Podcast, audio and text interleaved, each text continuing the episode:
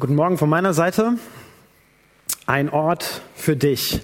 Vor einigen Jahren war ich mit meiner Family ähm, in einem kleinen Kurzurlaub. Wir hatten einen Platz gesucht in der Nähe von der Mosel irgendwo, haben uns für Traben-Trabach entschieden, hatten ein super Ferienhaus uns ausgesucht und waren schon kurz davor, da hinzufahren und dann rief der Vermieter an und meinte, ja, es hätte ein kleines Problem gegeben und ähm, es hätte eine Doppelbuchung gegeben und wir könnten leider nicht in diese Wohnung, aber er hätte noch eine andere Wohnung, die wäre auch sehr schön, hat uns einen Link geschickt mit Bildern und so weiter. Und dann haben wir gesagt, ah ja gut, gehen wir dahin, ist auch ganz nett. Und als wir dann da ankamen, mh, mm, wurden wir etwas enttäuscht. Es war so eine Wohnung, die so am Hang war, das heißt, es war sehr dunkel, nur vorne Licht, also wenig Licht. Küchenausstattung war schlecht, es war eher so ein schmuddeliger Teppich, ausgesessenes Sofa, die Betten waren durchgelegen. Naja, wir haben uns getröstet, der Garten ist ganz nett. Am nächsten Tag, als wir raus sind, uns in die Sonne gesetzt haben und dann kamen die Hornissen und wir haben gesagt, hm, was machen wir hier eigentlich?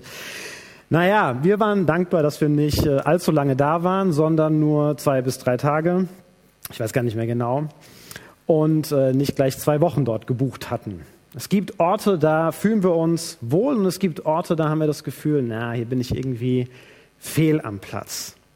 Und damit meine ich nicht nur Orte wie diese Ferienwohnung, in der wir sein können, sondern auch Situationen zum Beispiel, in denen wir unterwegs sind, Situationen, in denen wir uns nicht wohlfühlen, wo ich das Gefühl habe, hier bin ich irgendwie falsch, hier passe ich nicht hin. Und es kann sogar sein, dass ich mich in mir selbst nicht so wirklich wohlfühle, mit mir selbst, weil ich das Gefühl habe, vielleicht nicht dazuzugehören, weil ich nicht so extrovertiert bin wie die anderen Menschen weil ich die Witze nicht verstehe, die sie machen. Oder weil ich in manchen Diskussionen nicht so wirklich mitreden kann, weil ich scheinbar, weil mir irgendwie was fehlt. Weil ich nicht wirklich weiß, ob ich was wert bin, weil ich nicht weiß, ob ich wichtig bin, weil ich irgendwie das Gefühl habe, die anderen sind scheinbar besser als ich, irgendwie wertvoller als ich. Ja, diese ganze Diskussion um die systemrelevanten Berufe habt ihr alle mitbekommen. Da kommt schon die Frage auf, was ist denn eigentlich wichtig? Was ist was wert? Was ist nicht was wert? Was ist am Ende wirklich wichtig? Und das betrifft dann ja auch mich, weil ich kann ja vielleicht nicht das, was die anderen können, was so systemrelevant ist. Bin ich wichtig? Gibt es einen Platz für mich? Und zwar so, wie ich bin, mit dem, was mich ausmacht, mit dem, was ich kann? Oder muss ich mich erst verändern? Muss ich erst was erreichen. wir beschäftigen uns in dieser Predigtreihe mit dem Thema Freiheit und ich denke, dass diese Fragen ganz viel damit zu tun haben. Wenn ich mich erst verändern muss, wenn ich erst anders werden muss, um dazuzugehören, um einen Platz zu finden, dann engt mich das irgendwann ein, dann macht mich das unfrei. Und Ganz bitter wird es dann, wenn ich merke, ich kann mich gar nicht so verändern. Ich kann gar nicht so werden, wie die anderen das erwarten oder wie ich sein muss, weil es mir nicht möglich ist. Ja, wir können ja viel verändern, gar keine Frage. Aber es gibt eben Punkte, da sind wir machtlos. Aufgrund meiner Fähigkeiten und Begabungen kann ich halt nicht jeden Beruf ergreifen. Und wenn ich unsportlich bin, dann werde ich niemals Sportass werden. Ich erinnere mich an die Zeiten, wo ich in der Schule Basketball spielen musste. Ich habe es nie hingekriegt. Ich, immer, der Ball ist immer falsch aufgekommen. Er, ich habe gedacht, es geht nicht. Ich kann es nicht. Und wenn ich nicht geschickt bin mit meinen Händen, dann werde ich vermutlich auch niemals Handwerker. Zumindest kein guter.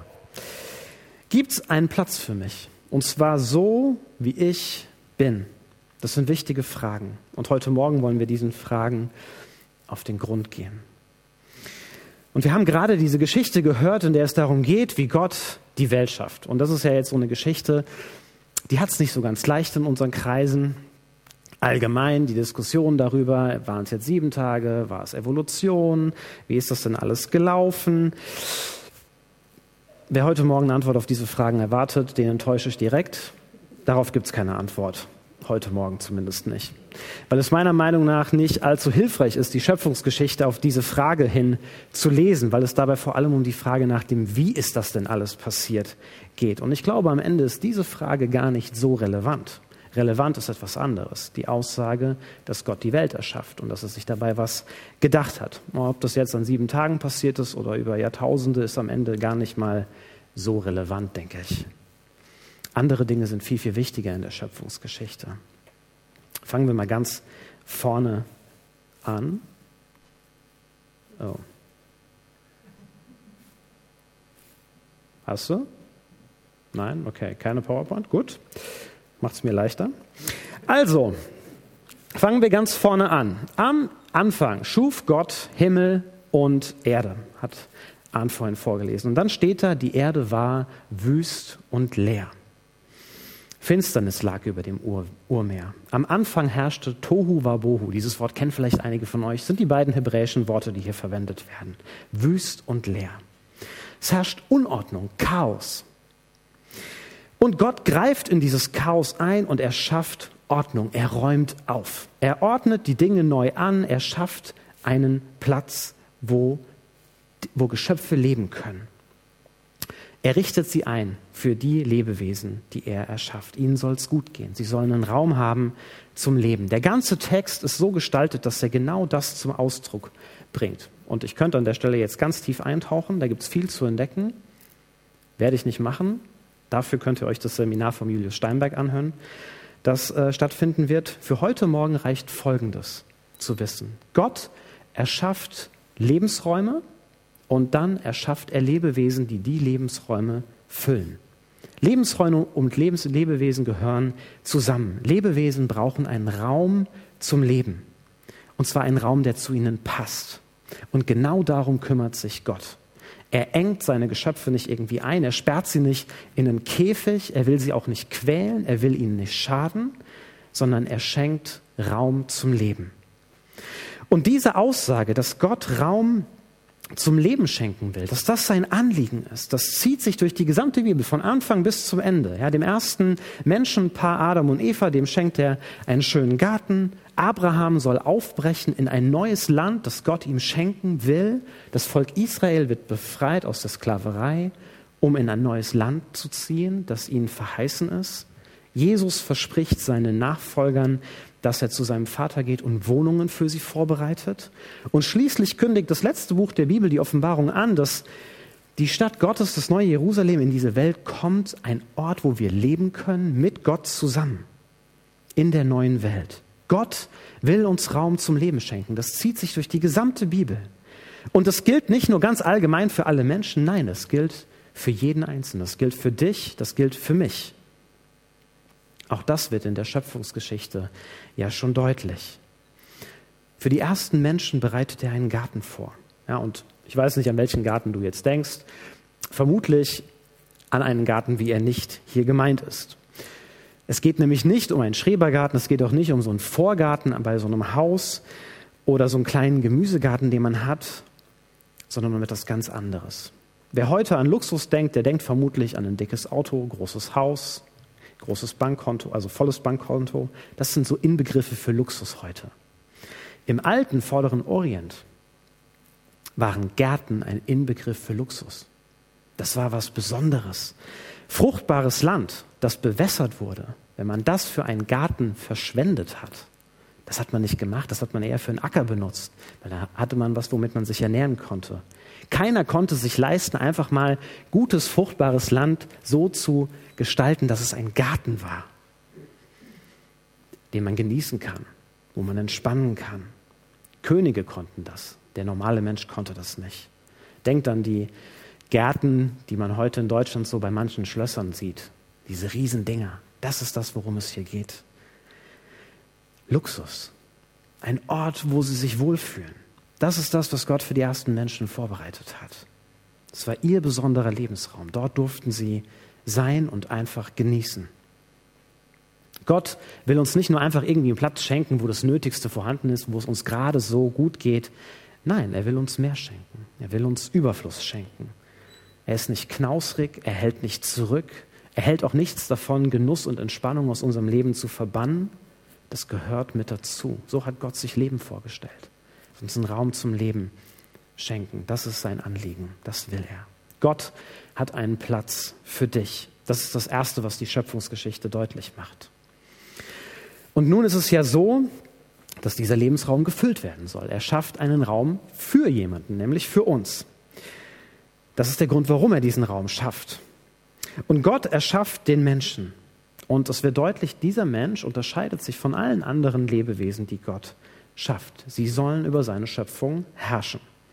Und jetzt sind wir natürlich schnell dabei Ja, es kann sehr negativ klingen, gerade wenn wir heute uns anschauen, wie wir mit unserem Planeten umgehen, wo sehr viel Ausbeutung passiert. Aber das ist damit überhaupt nicht gemeint. Es geht nicht um Ausbeuten und Zerstören, sondern es geht darum, dass die Menschen sich um seine Welt kümmern sollen, dass sie sie pflegen sollen, dass sie sie nutzbar machen sollen für sich, aber nicht zerstören sollen. Sie sollen sie in Besitz nehmen.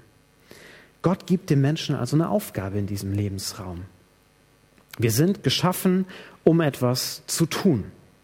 Genießen und entspannen, ja, das sind schöne Dinge, machen wir alle gerne mal so ein bisschen faulenzen, das brauchen wir. Aber irgendwann wird es langweilig.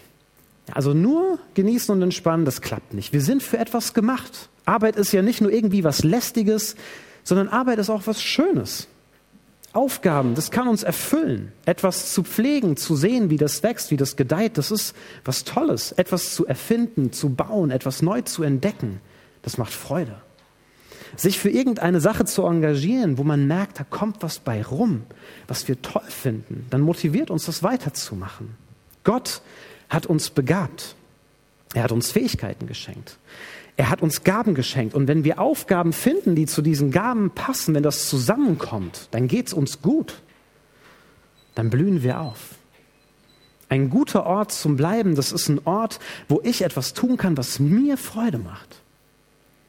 Ja, dieses Ferienhaus in Traben-Trabach, das hatte einen großen Pluspunkt. Den habe ich aber erst entdeckt, als wir da waren.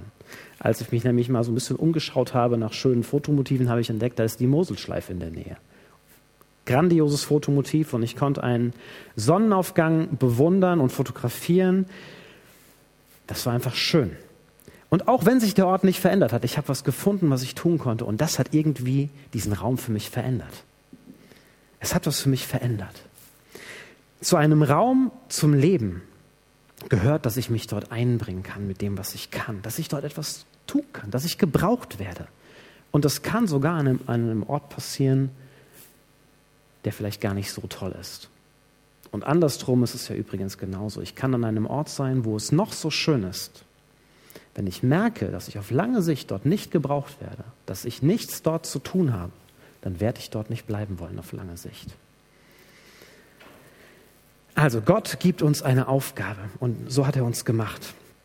Gott tut noch etwas anderes. Er schafft den Menschen nämlich als Mann und als Frau.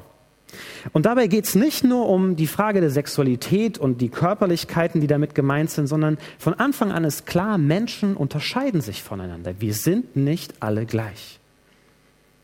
Jeder von uns ist anders. Wir haben viel gemeinsam, gar keine Frage, und trotzdem sind wir unterschiedlich. Keiner ist wie ich, keiner ist wie du.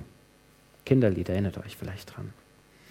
Dieses Gesamtpaket aus Interessen, Begabungen, Fähigkeiten, Denkmustern, Prägungen, all das, was mich ausmacht, das ist einmalig. Gott hat uns unterschiedlich gemacht und sein Fazit dazu ist, das war gut so. Das hat er sich bewusst so ausgedacht. Mann und Frau sollen zusammen über die Welt herrschen. Sie ergänzen einander. Diese große Aufgabe, die sie bekommen, die können sie nicht alleine hinkriegen, weil die unterteilt sich in ganz viele unterschiedliche kleine Aufgaben und nicht jeder kann alles. Jeder kann etwas. Jeder von uns kann etwas, was der andere nicht kann. Und für jeden von uns gibt es deswegen einen Platz in dieser Welt, wo wir gebraucht werden. Keiner ist einfach nur eine Randfigur.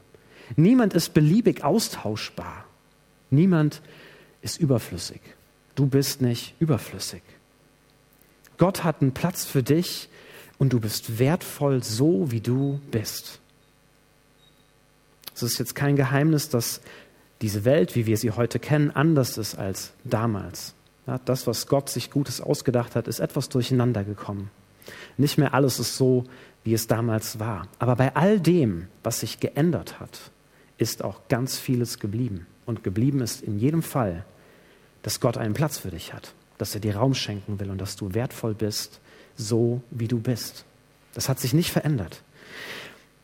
Aber weil, sich, weil alles so durcheinander gekommen ist, weil die Welt nicht mehr so ist, wie sie ursprünglich mal gedacht war, tun wir uns teilweise mit so einem Satz ganz schön schwer. Ja, natürlich sind wir alle unterschiedlich und das ist gut so. Würde jeder von uns unterschreiben, natürlich ist es gut so. Aber in der Realität sieht es dann doch oft leider anders aus, weil wir sind Also wir sind wirklich, wir sind die Meister im Bewerten. Nichts können wir besser als Dinge zu bewerten. Wir werten Fähigkeiten und Gaben, wir werten ab, wir werten auf, wir sagen, das ist wichtiger, das ist weniger wichtig, das ist systemrelevant, das ist nicht systemrelevant.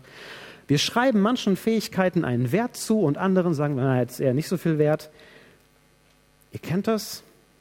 Wer ist relevant? Wer ist wichtig? Wer ist nicht so wichtig? Ja, und natürlich sagen wir, natürlich sind die verschiedenen Schultypen wichtig. Hauptschule, Realschule, Gymnasium. Aber wie oft ich schon von Lehrerinnen gehört habe, die mit Eltern im Gespräch sind, wenn es um die Frage nach der Zukunft ihres Kindes geht.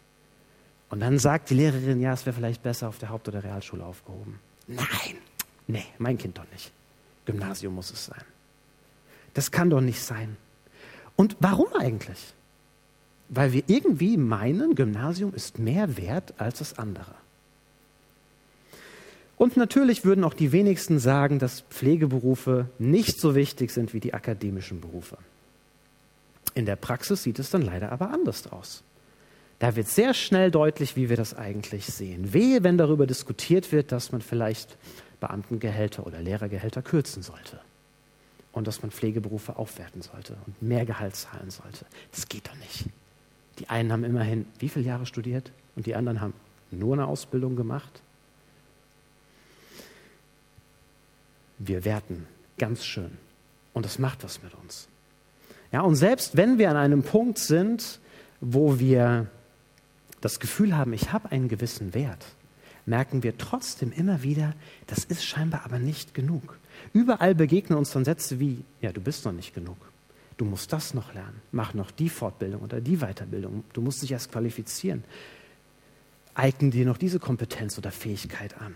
Wir bekommen von allen möglichen Seiten gesagt, was ist wichtig, was ist nicht so wichtig, was ist was wert, was ist nichts wert. Das begegnet uns auf ganz vielen Ebenen. Und leider führt es dazu, dass nicht wenige Menschen anfangen, sich zu verbiegen. Aus ganz unterschiedlichen Gründen. Aber am Ende geht es vermutlich einfach nur darum, einen Platz zu haben, wo man dazugehört, wo man hingehört einen Platz zu finden. Wir versuchen etwas zu sein, etwas zu werden, was wir nicht sind, weil wir meinen nicht oder noch nicht gut genug zu sein. Oder wir geben resigniert auf, weil wir merken, wir schaffen es ja eh nicht. Gott lädt uns ein, das anders zu sehen. Gott will uns Raum zum Leben schenken. Er will uns zeigen, wie wir die Gaben und Fähigkeiten, die er uns geschenkt hat, wie wir die so einsetzen können, dass das Sinn macht, dass es uns Freude macht. Und er will uns nicht verbiegen, er will uns nicht überfordern und er kann mit jedem Einzelnen von uns etwas anfangen. Jeder findet einen Platz bei ihm. Und zwar schon heute hier in dieser Welt. Auch wenn das alles etwas durcheinander gekommen ist. Ja, wie damals in dieser Ferienwohnung, als ich diese Möglichkeit gefunden habe, etwas zu tun an einem Ort, der mir eigentlich nicht so zugesagt hat. Das hat was verändert. Und genauso ist es, glaube ich, auch in dieser Welt, die so durcheinander ist. Wir werden nicht den Platz finden, wo alles 100 Prozent passt. Aber ich glaube schon, dass wir uns an Stellen aufhalten können, wo unsere Gaben und Fähigkeiten nicht so ganz zu dem passen, was wir tun. Und es gibt Stellen, die sind besser geeignet. Und ich bin davon überzeugt, dass Gott uns gerne diese Räume zeigt, wenn wir ihn fragen. Und vielleicht fragst du dich jetzt, ja, aber wie? Wie finde ich diesen Platz? Und das eine Wichtige, mit dem es anfängt, ist, diesem Urteil Gottes zu vertrauen und nicht mehr dem Urteil von Menschen. Dass wir glauben, was Gott über uns sagt. Dass wir dem glauben, dass er sagt, ich habe einen Platz für dich gemacht, vorbereitet und du bist wertvoll, so wie du bist. Du bist wichtig, so wie du bist. So wie du gerade eben hier sitzt oder zuhörst, genau so. Du musst nichts, an, nichts tun dafür. So bist du wichtig. Du bist genauso wertvoll wie die Person, die du vielleicht gerade beneidest, weil du gerne so wärst wie sie. Du bist genauso wichtig wie die Person, der du gerne ähnlicher wärst. Kein Unterschied. Du bist genauso viel wert. Gott hat dir Fähigkeiten und Gaben geschenkt, mit denen du in dieser Welt etwas machen kannst, was einen großen Wert hat. Und es stimmt, die anderen können Dinge, die kannst du nicht. Es wird dir aber nicht weiterhelfen, auf die anderen zu schauen und darauf, was sie alles können und wie sie so sind. Das hilft dir nicht dabei, den Raum zu entdecken, den Gott für dich vorbereitet hat. weil wir unterschiedlich sind und weil Gott sich was dabei gedacht hat. Er will dir zeigen, wie du mit dem, was du kannst, etwas tun kannst, was wertvoll und wichtig ist. Und dass du mit dem, was du mitbringst, genug bist. Ja, den ersten Menschen sagt Gott ja nicht, bevor sie ihre Aufgabe wahrnehmen sollen, jetzt musst du aber erstmal hinsetzen und was lernen, muss erstmal vorbereiten. Ja, Ausbildung, Bachelor, Master, das brauchen sie alles nicht. Auch keine Fort- oder Weiterbildung. Sie mussten auch keine Bücher lesen oder Podcasts von schlauen Menschen hören oder irgendwas anderes. Nein, die durften einfach loslegen. Ist übrigens dasselbe bei Jesus und seinen Jüngern. Ja, die müssen keine Ausbildung machen davor oder irgendwas, sondern sie kommen mit und dann sagt Jesus, ich habe einen Platz für dich. Guck mal, kannst das machen. Bitte versteht mich jetzt nicht falsch. Ich sage nicht, dass all diese Dinge nicht nötig sind und dass die uns nicht auch helfen, unsere Gaben und Fähigkeiten weiterzuentwickeln und besser zu gebrauchen. Der Punkt, um den es mir aber geht, ist, wir sind schon genug erstmal mit dem, was wir haben. Wir sind genug mit dem, was wir haben. So wie du bist, bist du genug. Gott hat schon ganz viel in dich reingelegt. Du musst nicht erst besser werden, du musst nicht erst anders werden. Du bist nicht, keiner ist besser, keiner ist schlechter. Diese Wertung gibt es bei Gott nicht. Gott hat dir bereits ganz viel geschenkt. Und in dem Moment, wo du Gott fragst, kannst du mich gebrauchen? Dann sagt Gott, ja. Und der erste Schritt ist diesem Ja Glauben zu schenken. Und dann kann ein nächster hilfreicher Schritt vielleicht der sein, zu entdecken, was hat Gott mir denn geschenkt? Weil das ein wichtiger Hinweis darauf ist, wo mein Platz sein könnte. Ich sage nicht, dass es den einen Platz gibt. Ich glaube, Gott gab sehr, sehr viele Möglichkeiten für uns vorbereitet. Aber mich zu fragen, was kann ich denn? Was kann ich gut? Was kannst du gut? Was sind deine Gaben? Was sind deine Fähigkeiten? Mach einen Gabentest. Frag andere Menschen in deinem Umfeld, was kann ich denn gut und was kann ich auch vielleicht nicht so gut? Und dann such dir Möglichkeiten, wo du diese Gaben und Fähigkeiten einsetzen kannst. In der Gemeinde, im Beruf, in der Familie, in deinem Umfeld. Es gibt viele Möglichkeiten. Gott hat einen Platz für dich und du bist wertvoll, so wie du bist. Amen.